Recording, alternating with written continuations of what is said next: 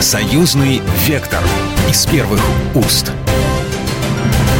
Здравствуйте, в студии Екатерина Шевцова. Вы слушаете программу «Союзный вектор». Наша программа о самых актуальных, о самых важных событиях, а, которые произошли в России и в Беларуси. Накануне мы отметили День единения народов Беларуси. Россия – это важная для союзного государства дата. Отмечаем мы ее всегда, каждый год, 2 апреля. Ну, а буквально э, недавно этому событию предшествовало еще одно важное э, событие. Президент Беларуси Александр Лукашенко выступил с посланием Национальному собранию народу Беларуси.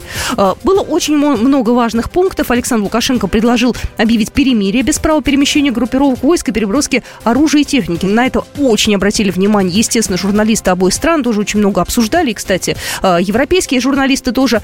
У нас на связи э, наш российский эксперт Кирилл Евгеньевич э, профессор МГИМО, политолог. Кирилл Евгеньевич, здравствуйте. Здравствуйте. Ну, во-первых, я хочу поздравить вас с Днем единения народов Беларуси и России, который прошел э, буквально накануне.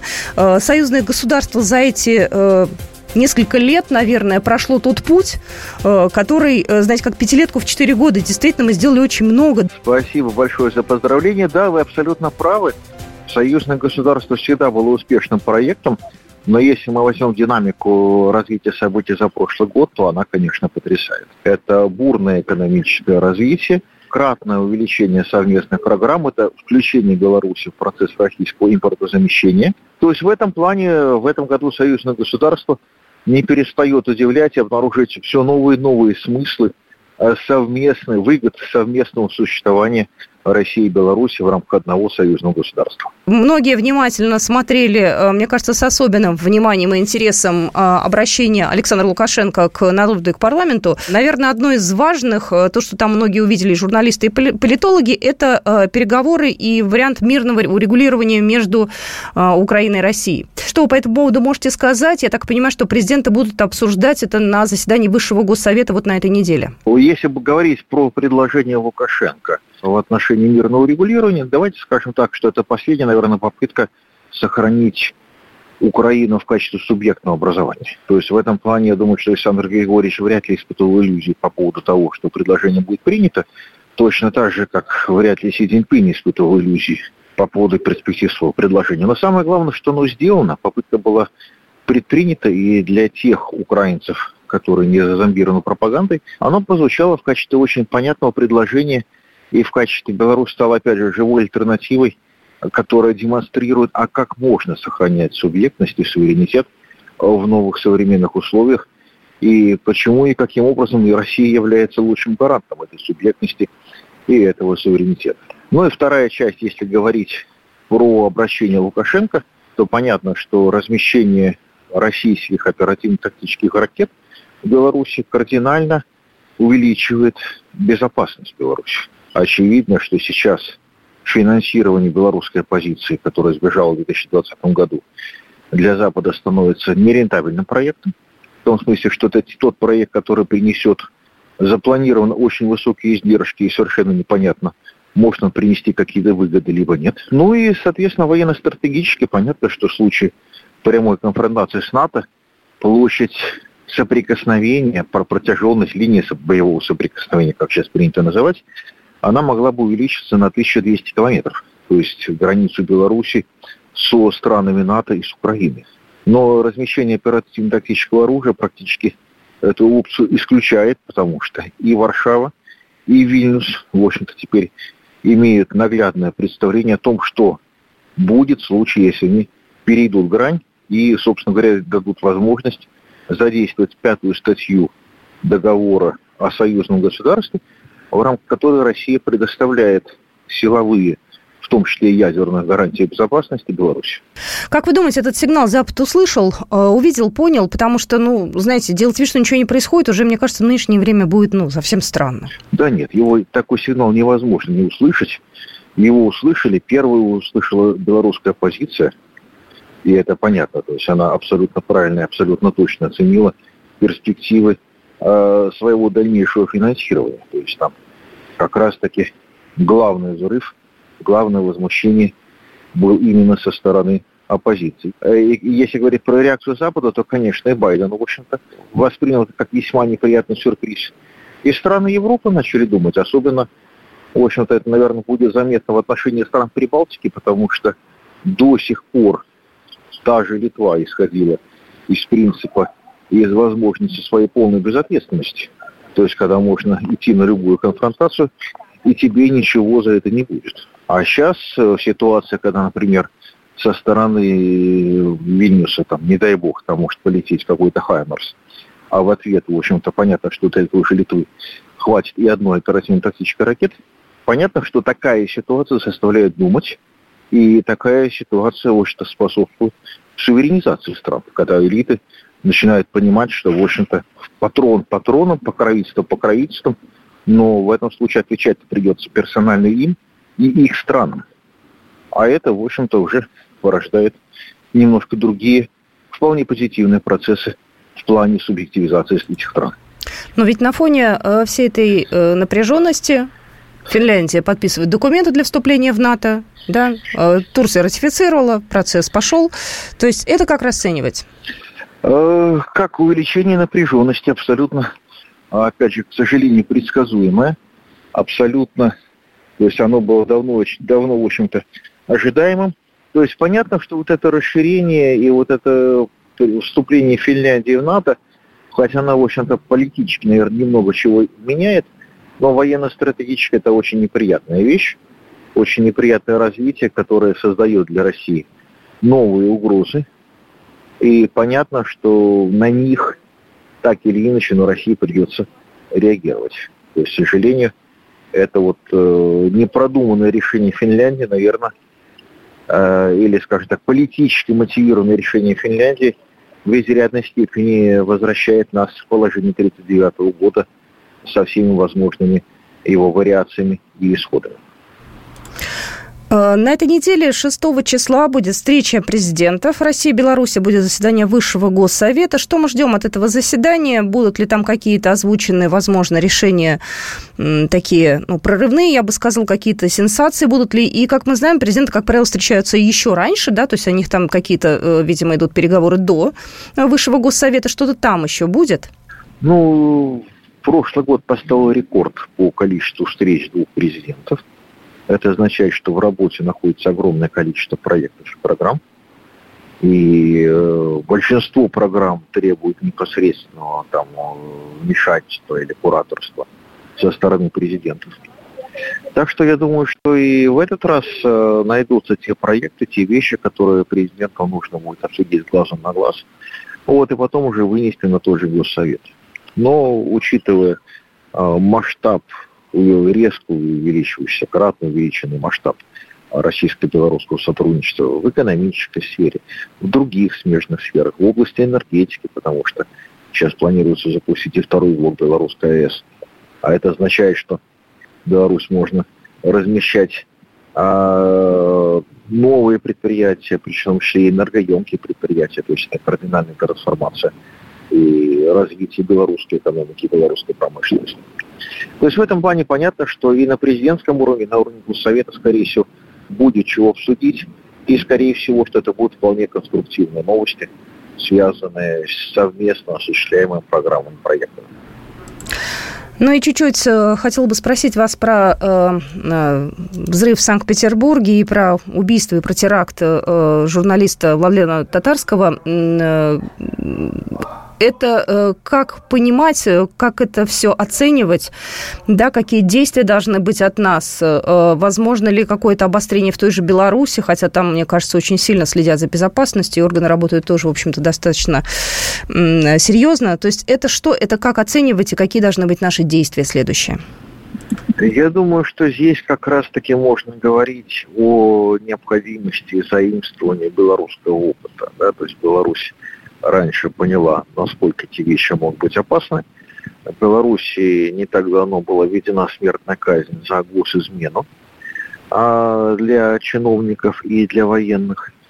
И я опять же к чему-то вспоминаю, что вот э, обвиняемая э, в том, что она покушение обвиняемого в убийстве, она была как минимум дважды задержана за протестные митинги.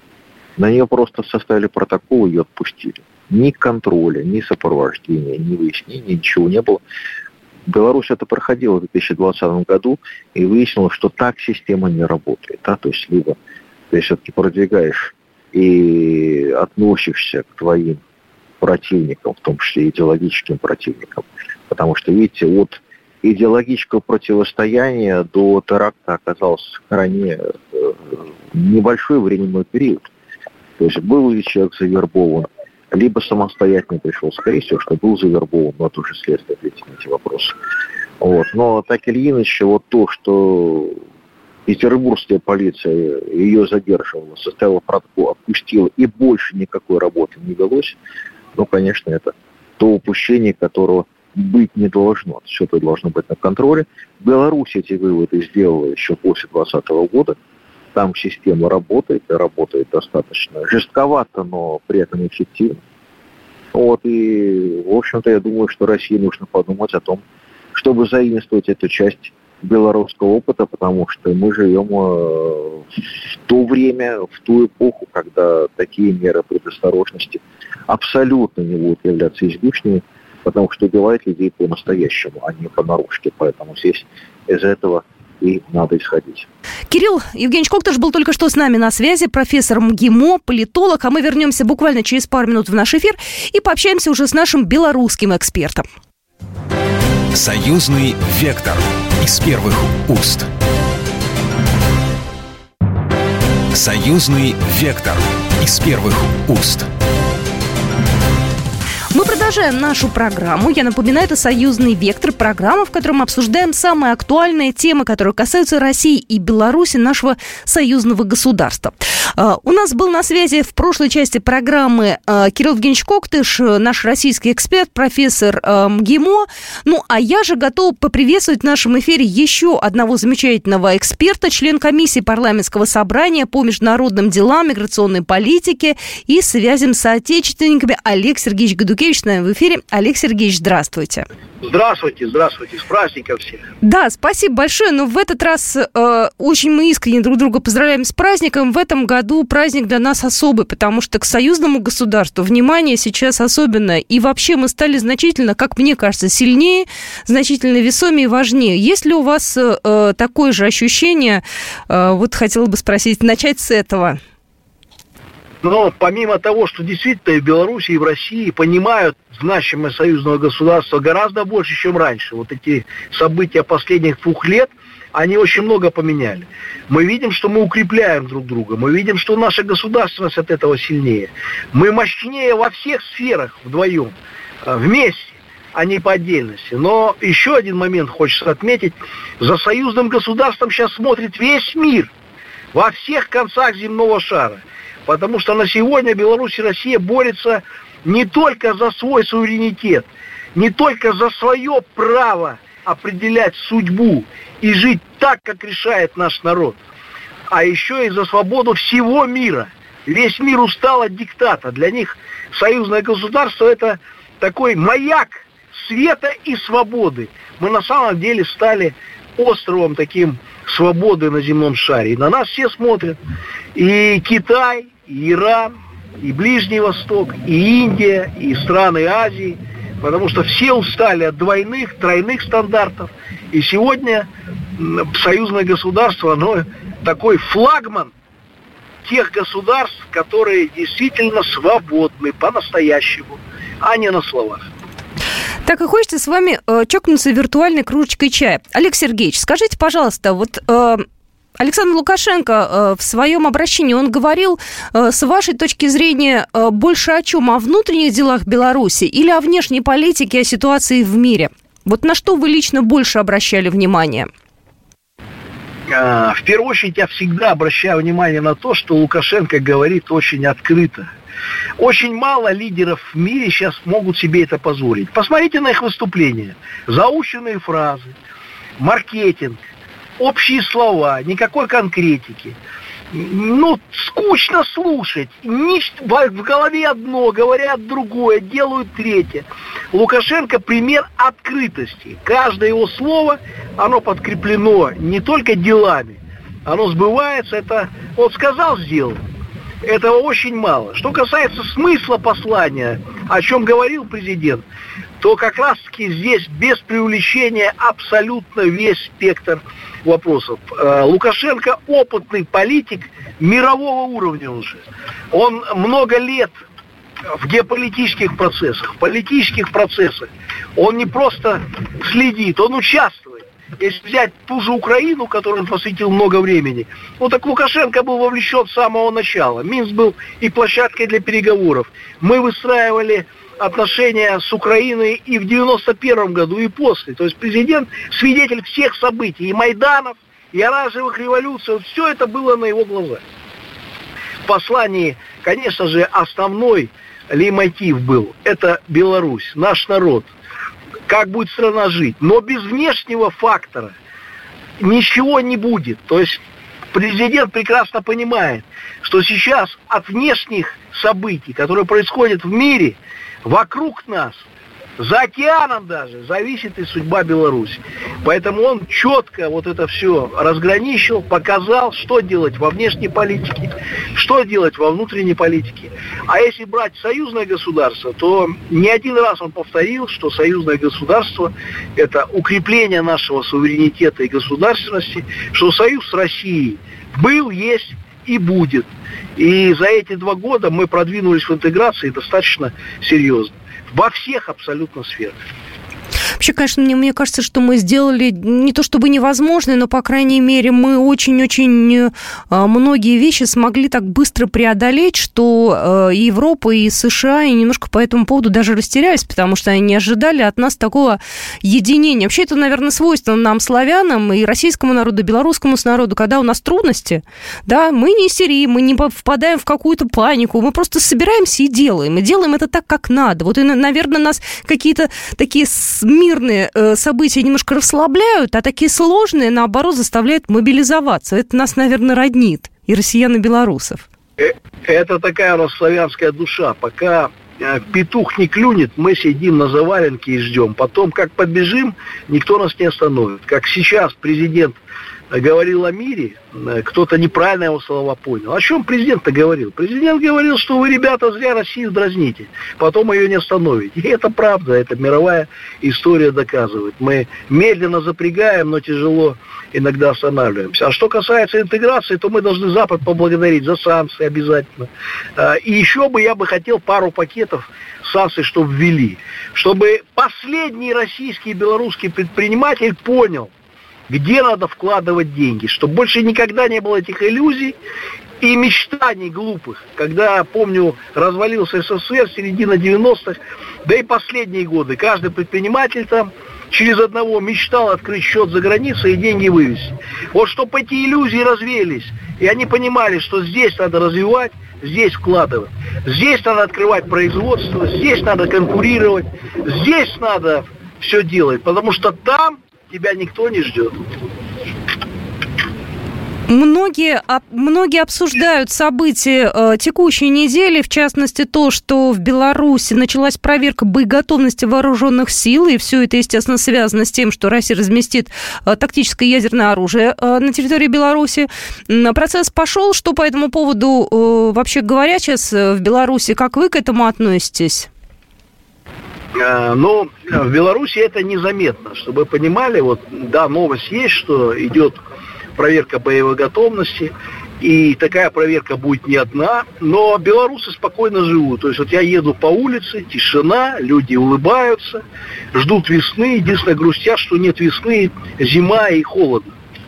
А что касается тактического ядерного оружия и подготовки нашей армии, усовершенствования ее, то это как раз о мире, а не о войне. То есть мы всегда подчеркивали, что э, единственная причина, по которой на нас не нападают, на Беларусь и Россию, и НАТО все кричит, мы не хотим воевать, мы не хотим воевать. Не потому, что не хотят. На самом деле очень бы хотелось напасть, расчленить, уничтожить. Не могут и знают, что победить не смогут. А размещение тактического ядерного оружия уже еще одна страховка от того, чтобы никогда на нас не напали, и как раз таки, чтобы никакой войны не было. Терроризм, экстремизм, да, мы видим по событиям в Петербурге, по нашим событиям, когда была попытка теракта в Гродно. Это что же звенья одной цепи. Теракты делают когда? Когда понимают, что военным путем победить нельзя. Значит, опять через пятую колонну развалить изнутри. А вот в, армию будем укреплять дальше, чтобы каждая горячая голова э, у наших Э, противников понимала, что победить не просто невозможно, это будет их крах и уничтожение. Тогда и не будет войны. Поэтому президент наш и вся страна работает на мир. Наша задача не допустить войны. Вот э, над чем работает Беларусь.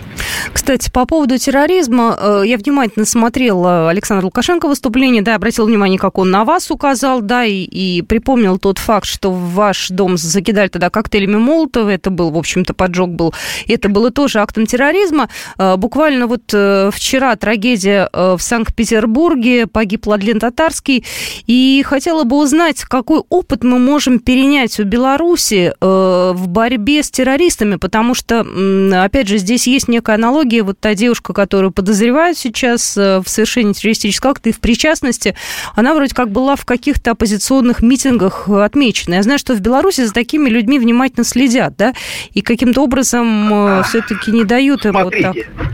Да. Смотрите, давайте не путать оппозиция и пятая колонна. Оппозиция была, есть и будет. Вот что Россия должна брать от Беларуси? Вычищайте пятую колонну или будут теракты постоянно. Если кто-то вкладывает деньги в российскую политику, в НКО, фонды, он не благотворительностью занимается, мы в данном случае о Западе говорим, и не переживает за свободу в России или демократию, он готовит своих людей, в том числе потом для терактов. Поэтому, если берете белорусский опыт, а его надо брать, вычищать пятую колонну безжалостно, ни одного НКО, ни одного представительства фонда, который занимается политикой, идеологией, воспитанием молодежи в России быть не должно. Свое должно быть. А оппозиция это другое. Вот в Госдуме пять партий, пять фракций. Они между собой спорят. Но они все финансируются изнутри страны и поддерживают Россию. Вот такая позиция имеет право быть и должна быть для развития страны. Все остальное вычищать и уничтожать. Иначе будут теракты и экстремизм. Они работают начиная с 10 лет с нашими детьми, а через 20 лет они превращаются в их агентов влияния. Поэтому э, спецслужбы поддерживать и Россия и Беларусь сейчас много в этом направлении работает. Без сильных спецслужб, без нормальной идеологической работы не будет сильной страны. Поэтому здесь у нас еще много-много работы впереди. Согласна с вами. Спасибо большое. Олег Идукевич был только что у нас на связи, член комиссии парламентского собрания по международным делам, миграционной политике и связям с отечественниками. Спасибо огромное. Программа произведена по заказу телерадиовещательной организации Союзного государства. Союзный вектор из первых уст.